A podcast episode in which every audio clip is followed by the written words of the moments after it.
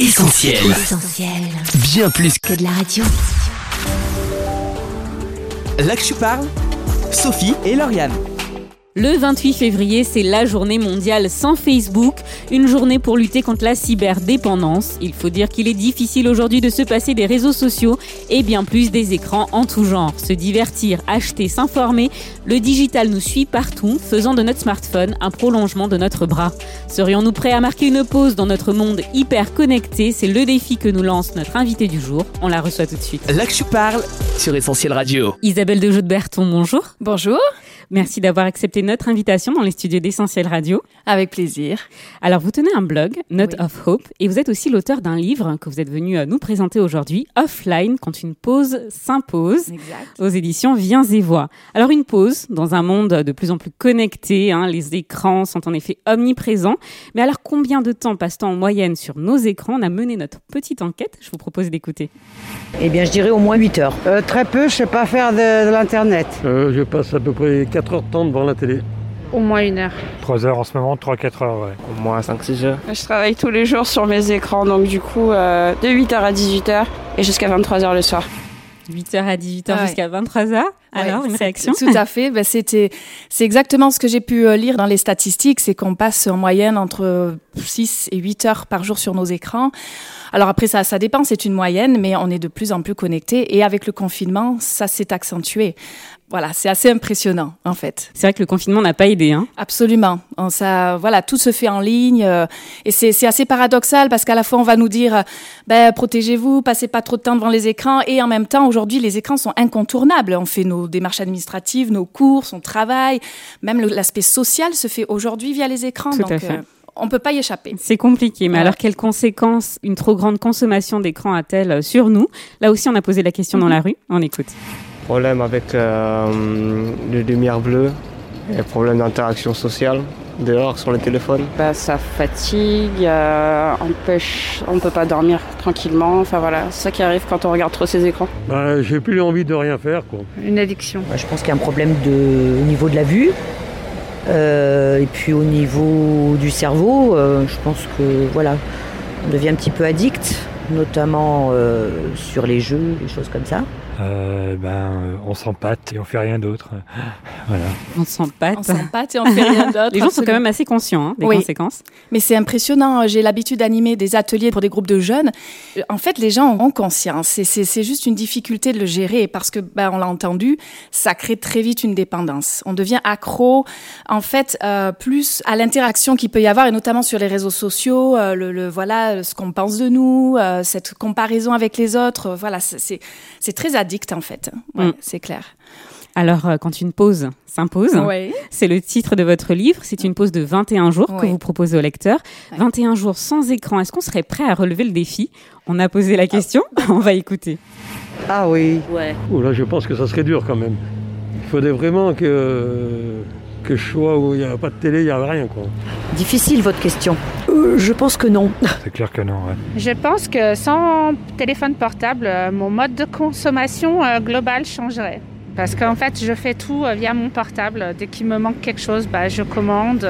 Je fais rarement, très rarement les magasins, puisque je commande tout le temps en ligne. Bah, en fait, la télé, l'ordinateur et tout, je peux m'en passer, mais pas de mon portable. Donc non. Bon, c'est plutôt compliqué. C'est hein. compliqué.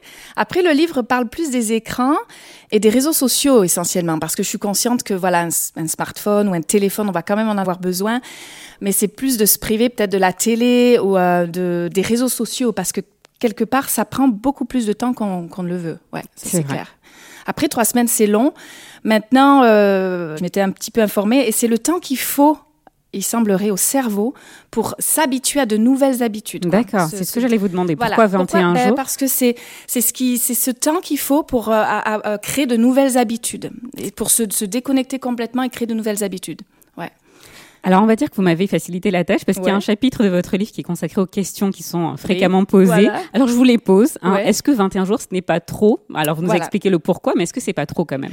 Alors c'est trop maintenant. euh, ce que j'encourage vraiment les gens à faire, si ça, ça peut paraître rédhibitoire, c'est de se dire, euh, bah, déjà j'essaye une journée. Voilà, Mhm. donc c'est, je- j'essaye une journée où j'essaye même de sortir, aller acheter le pain sans téléphone. C'est de, de, de faire des petites, euh, des petites expériences comme ça. Bon, j'ai fait l'expérience juste avant l'émission. Ouais, voilà. C'était pas prévu, mais j'ai oublié mon téléphone. Ouais. C'est vrai que ça fait bizarre. Ça fait J'ai l'impression qu'il me manquait Ouais. quelque chose. Je savais pas quelle heure il était. J'étais un peu perdue, hein, j'avoue. Mais ce sentiment-là, euh, justement, j'en parle aussi. C'est un peu comme quand on est dans un jeûne. Au départ, on va se sentir un peu perdu, un peu, euh, voilà, qu'est-ce qui m'arrive? Je sais pas quoi faire d'autre. En fait, c'est ça, c'est le sentiment. Mais qu'est-ce que, est-ce que je peux faire quelque chose sans écran? Et en fait, quand les jours passent et qu'on va faire des sorties, qu'on va faire d'autres choses, on s'aperçoit qu'on peut en fait plus facilement s'en passer Qu'on ne imagine. Hmm. Vous avez peut-être vu dans le, dans le livre, mais il y a des personnes qui ont vécu l'expérience et qui témoignent en fait combien ça a été quand même assez positif dans leur vie. Et Donc c'est possible. donc c'est possible. mais c'est possible de commencer par, par palier. Voilà. Petit à petit, Ouais, on ouais. se met pas la pression. Voilà, c'est pas le but, hein. c'est D'accord. pas le but du livre de mettre la pression, quoi, c'est clair. Et alors, vous posez la question là aussi. Enfin, c'est une question certainement Ouais. qu'on vous pose. Est-ce qu'une appli c'est considéré comme un réseau social? Alors e- effectivement, euh, ce que je dis, c'est que voilà, j'ai, proposé la télé, les réseaux sociaux parce que c'est ce qui me paraissait évident. Maintenant, le but en fait, c'est de, de discerner ce qui prend vraiment toute Hmm. notre attention. Donc si c'est par exemple WhatsApp ou les réseaux sociaux ou du moins les, les jeux vidéo, je pensais aux jeux vidéo. Voilà, c'est de se dire ok, qu'est-ce qui prend tellement de temps, tellement de ma, qui est devenu peut-être une priorité que je pourrais peut-être mettre en pause quelque temps. Mhm. Voilà, expérimenter, remplacer cela par autre chose. En fait, il faut faire une auto-analyse. Ouais. C'est ça Ouais. Avant de commencer. Ouais, euh, quelque part. ouais. D'accord. Et alors, je travaille. Comment je fais? Alors voilà, ça c'est pas évident, mais euh, c'est possible de le faire pendant qu'on travaille. Et donc là, ce que je propose, c'est de, bah, de réserver les écrans à sa journée de travail. Et par exemple ben, dans sa pause de midi de se dire ok qu'est-ce que je peux faire d'autre que d'être sur mon smartphone? Est-ce que je peux pas aller manger avec une collègue? Est-ce que je peux pas lire un livre aller me balader? Euh, euh, il y a plein d'alternatives. Et le, et le soir pareil. En fait on, on réalise pas que c'est tellement automatique parce Mm. que c'est à notre portée de main. C'est ce petit truc qu'on va sortir de la poche automatiquement. Mais en fait il y a tout un monde autour euh, qui est qui est magnifique et euh, qu'il faut découvrir. Mm. Alors, vous posez aussi la question je suis une mère au foyer, comment je fais? Et moi, j'ai plutôt envie de poser la question euh, pourquoi cette question? Pourquoi se demander, euh, se demander cela quand on est mère au foyer? Alors, c'est une bonne question. Ben, parce qu'en fait, j'ai eu à cœur d'écrire ce livre quand j'étais maman. Voilà. Euh, maman en bas âge, épuisée, fatiguée. Et en fait, j'avais plus le temps d'être sur les réseaux sociaux. J'avais plus le temps, en fait. hein. J'étais tellement prise avec la vie de famille. Et de sortir avec les enfants, de faire plein d'activités en famille, a été un tel bienfait que je, je- me suis dit, mais peut-être que les mamans, elles peuvent être en- encouragées aussi, parce que des fois, on se, on, voilà, on s'empâte derrière son, son téléphone, alors que ben on peut aller rencontrer d'autres mamans, on peut faire euh, des- d'autres expériences, Euh, voilà. Donc c'est c'est la raison pour laquelle j'ai je m'adresse aussi aux mamans, Et alors tout en précisant que si elles sont épuisées, parce que je sais aussi que des fois la, le seul bienfait qu'on peut avoir, c'est de se mettre en pyjama derrière un bon film. Voilà, il n'y a pas de pression, c'est pas une obligation de Oui. faire aussi si on est épuisé, quoi. Voilà. Et alors, toujours côté parents, comment faire avec les enfants qui, eux aussi, hein, commencent à être bien addicts aux écrans? Oui, ça c'est vrai. Alors, le conseil que je donne souvent, il est double. C'est la première chose, c'est d'en parler avec ses enfants, notamment ses ados.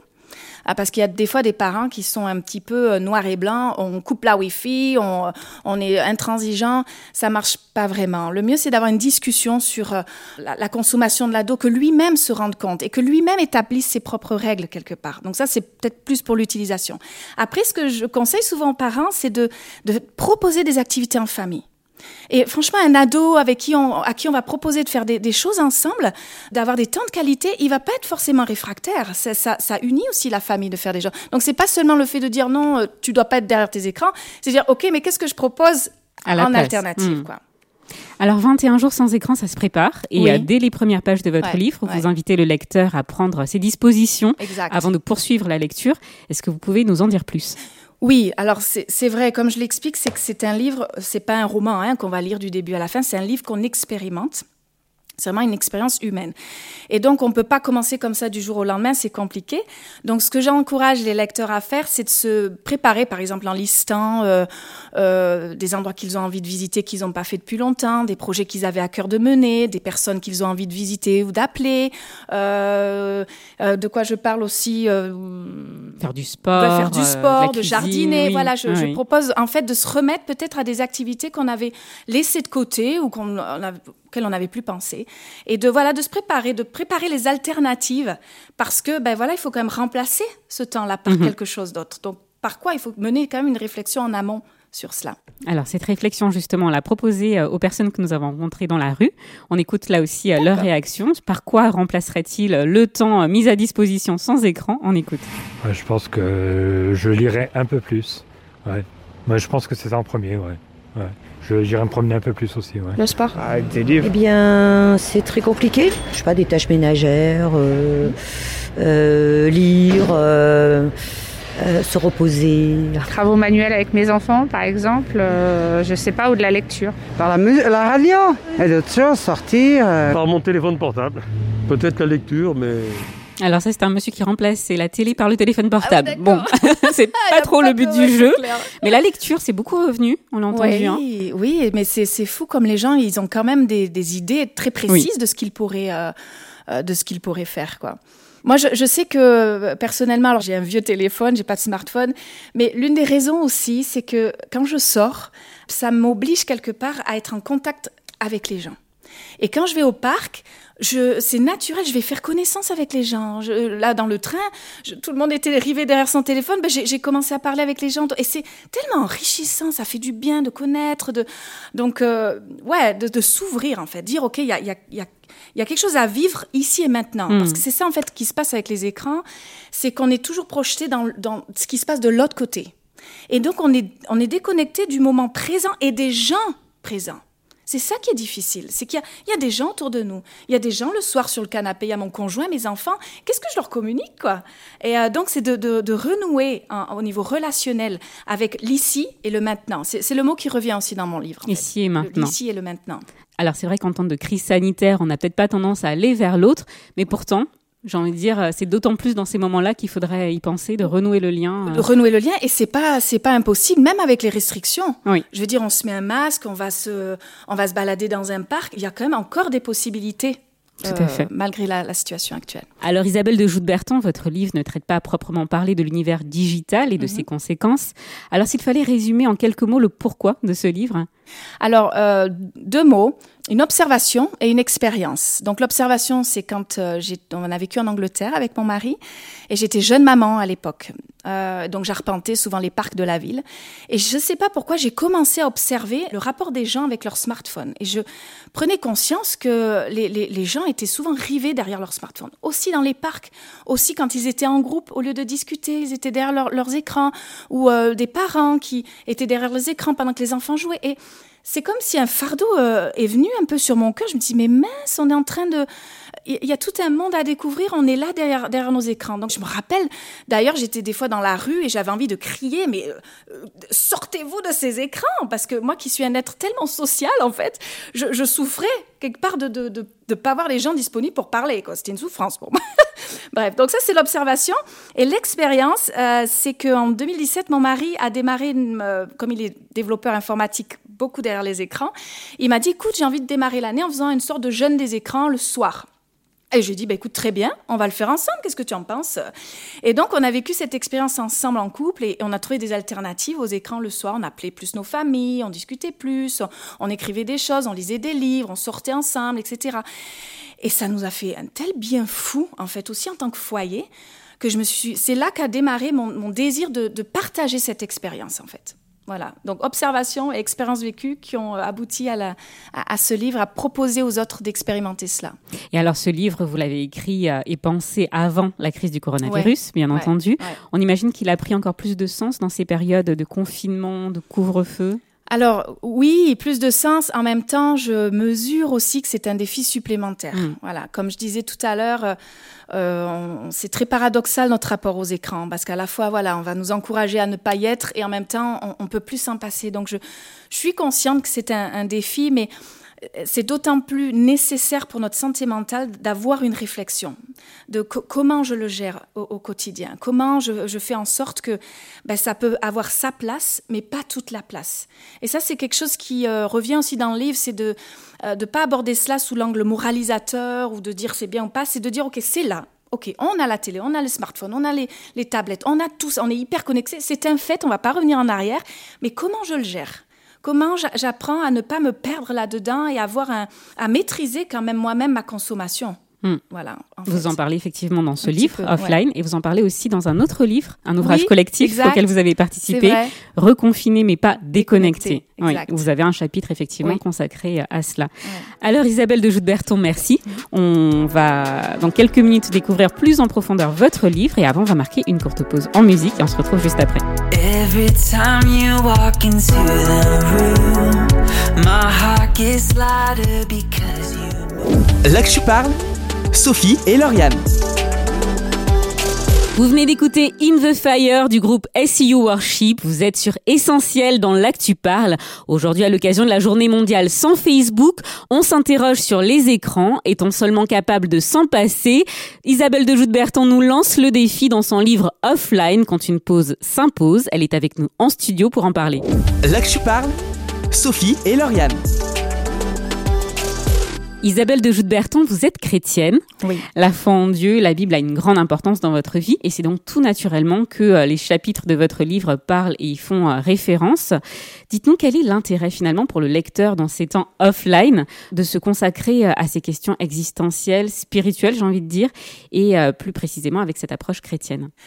Alors effectivement, euh, la foi a une importance dans ma vie euh, et je ben, j'ai trouvé euh, intéressant quelque part de profiter de ce temps de pause aussi pour apprendre à, lire la Bible peut-être un petit peu plus ou connaître son auteur, hein, euh, Dieu quelque part. Et euh, donc voilà, c'est la raison pour laquelle j'ai aussi fait un master en théologie.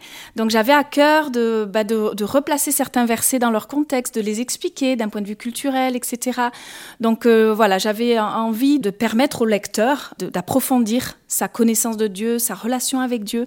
Et d'ailleurs, dans le livre, je propose, donc il y a une, une pensée chaque jour, et il y a des versets pour aller plus loin. Voilà, si euh, la personne a envie de, lire un petit peu plus la Bible, alors je lui propose des, des versets qui vont être un petit peu dans le thème de la pensée du jour. Et c'est vrai qu'il y a aussi une page vide Oui, où euh, là le, exact. le lecteur est Ouais. invité à écrire, à prendre Ouais. des notes. Et ça, j'ai une, une lectrice qui a beaucoup apprécié. Oui. Elle m'a dit, ouais, j'ai énormément aimé le fait que ce soit comme un journal de Mhm, bord. c'est ça. Où j'ai écrit plein de choses, tu vois, quand euh, je lisais tes pensées, euh, je, je, ça me parlait, ou quand je lisais un- un- le verset, euh, j'ai- je peux écrire, donc c'était chouette parce que c'est devenu mon- un petit outil aussi, Mhm, euh, où mhm. j'ai- mes propres notes, mes propres réflexions, qu'est-ce que je retiens de tout cela? Ouais. Et d'ailleurs, au, au début du livre, je pose la, la question, je propose aux gens de lister en fait cinq choses qui ont une importance pour eux.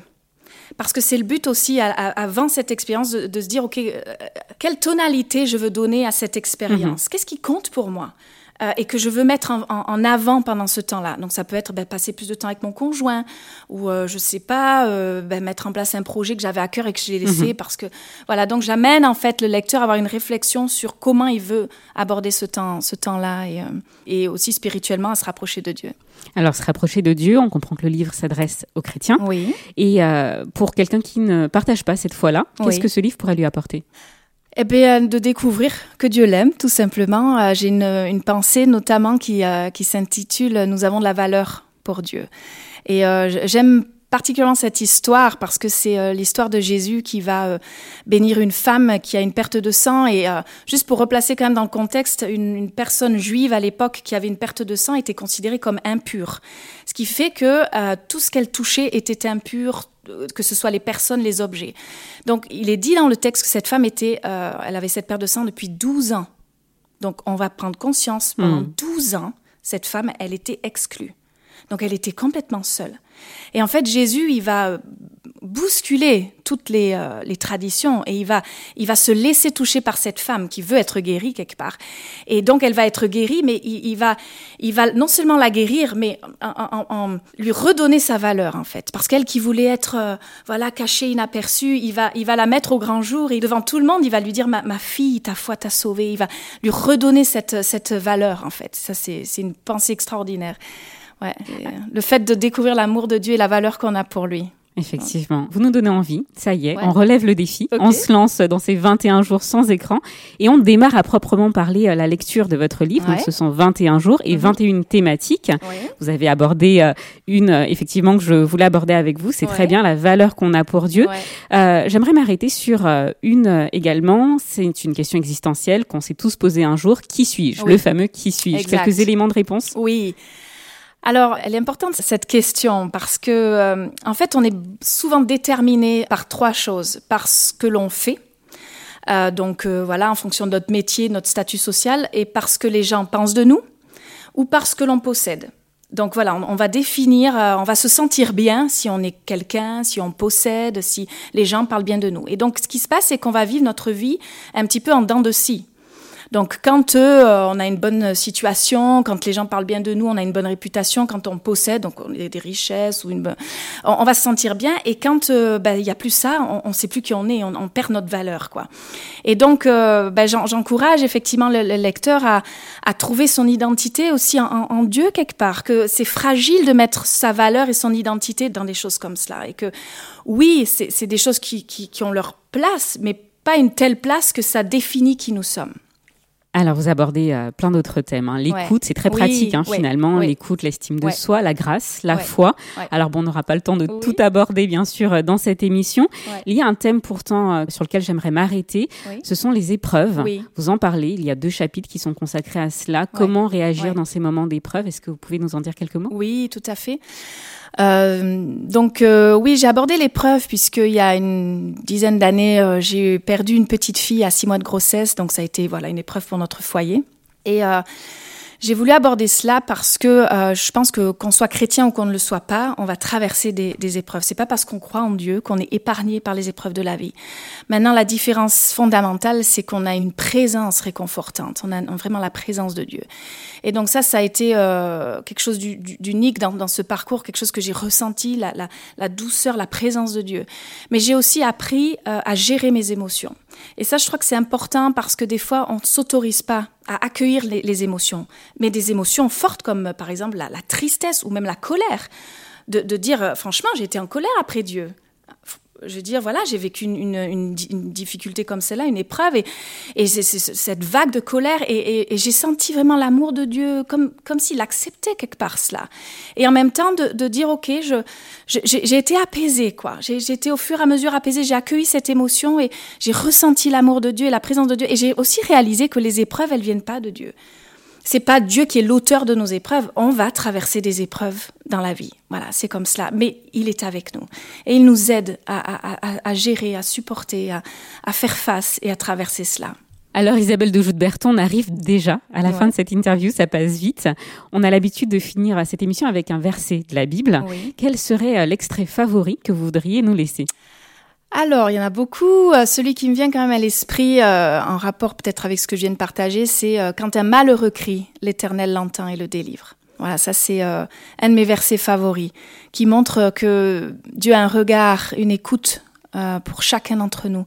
On a vraiment tous de la valeur. euh, c'est pas que Dieu nous nous oublie, c'est pas qu'il est là dans le ciel à se fiche de ce qu'on peut vivre. Il est, il désire, il veut être euh, présent dans nos vies, à, à notre écoute.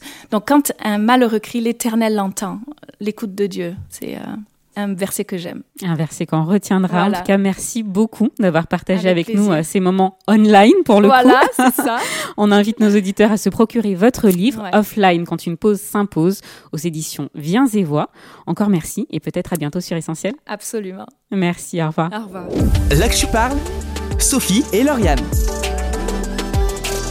Il est temps pour moi de rendre l'antenne. Retrouvez cette émission en podcast sur essentielradio.com, sur notre appli ou encore sur SoundCloud.